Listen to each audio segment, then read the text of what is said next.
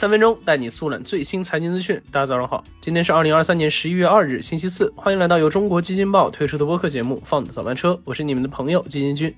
首先，我们先来听几条快讯。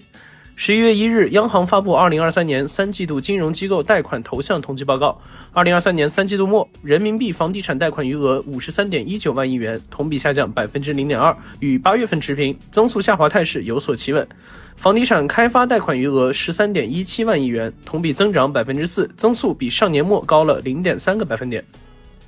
A 股人工智能板块的六十六家上市公司的二零二三年三季报均已披露，其中四十四家盈利，二十二家亏损，四家公司营收超过一百亿元。总体来看，人工智能指数前三季度合计营收两千七百七十点九亿元，同比下降百分之零点八八；合计净利润一百五十五点零七亿元，同比下降百分之零点八四，净利率为百分之六点零五，较上年同期降了百分之一点四一。前天晚上八点开售的小米十四系列打破了天猫、京东、抖音、快手四大电商平台近一年所有国产手机首销全天销量及销售额的记录。开售仅五分钟，小米十四系列首销销量就已经达到了小米十三系列首销销量的六倍。那截至十月三十一日晚上的十一点五十九分，小米双十一全渠道累计支付金额已经突破了一百亿元。好，快讯之后，今天咱来聊聊时隔多年再次涨价的茅台。最近市场中热度最高的事儿之一，想必就是飞天茅台的涨价。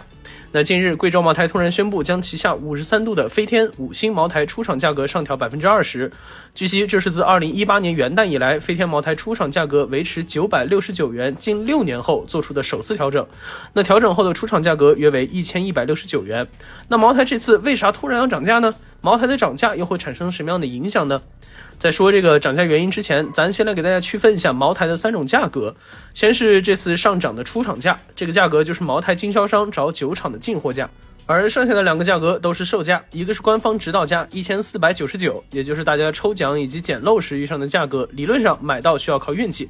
还有一个价格就是官方指导你卖那么多，但你不听加价卖还能卖出去的价格，也就是现在市面上普遍的两千到三千元的价格。而这三种价格之间的巨大落差，也是促成此次涨价的原因之一，主要是针对出厂价进行上调，从而缩短出厂价到市场价之间的差价，形成更稳定的茅台价格护城河。那除此之外，本次茅台的提价也是茅台想要找寻业绩增量的一个方法。在茅台刚刚发布的三季报中，三季度的业绩表现虽然亮眼，但增速下降也是不争的事实。茅台的三季度营收增速仅为百分之十三点一四，已经远低于第一季度的百分之二十点三八和第二季度的百分之十八点六六，并低于年初制定的百分之十五的增速目标。那面对放缓的增速，今年以来茅台也试了很多方法，各种接地气的联名呀，各种跨界产品的推出，无一不。表示了茅台想要拓宽消费者群体的愿望，但随之而来的就是市场上对茅台自降身价、稀释品牌等行为提出的质疑。为此，在茅台与德芙的酒心巧克力发布会上，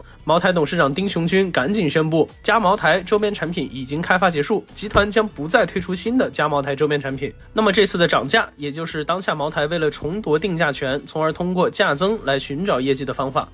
那针对此次涨价，不少券商也纷纷做出了解读。国海证券认为，茅台在二零二二年报中披露的二零二三年总营收百分之十五的目标，预计有望超额完成。方正证券也持同样的观点。据其测算，此次提价将增厚今年茅台的收入约六十二亿元，增厚利润约四十一亿元。不过这次调价之后，成本没变，但茅台厂家的每瓶的利润直接多了二百块。那这二百块原本就是属于经销商的，那么就产生了一个大家都很关心的问题：茅台会不会更贵呢？对此问题，贵州茅台上海总经销店对媒体表示，出厂价上调对零售目前还没有什么影响，零售价都在往下走。五十三度五百毫升的飞天茅台店内在三千出头一点儿。不过随着这个市场的发酵，再加上临近年关，预计茅台酒实际零售价变动幅度不会太多，即使涨也不会达到百分之二十的涨幅。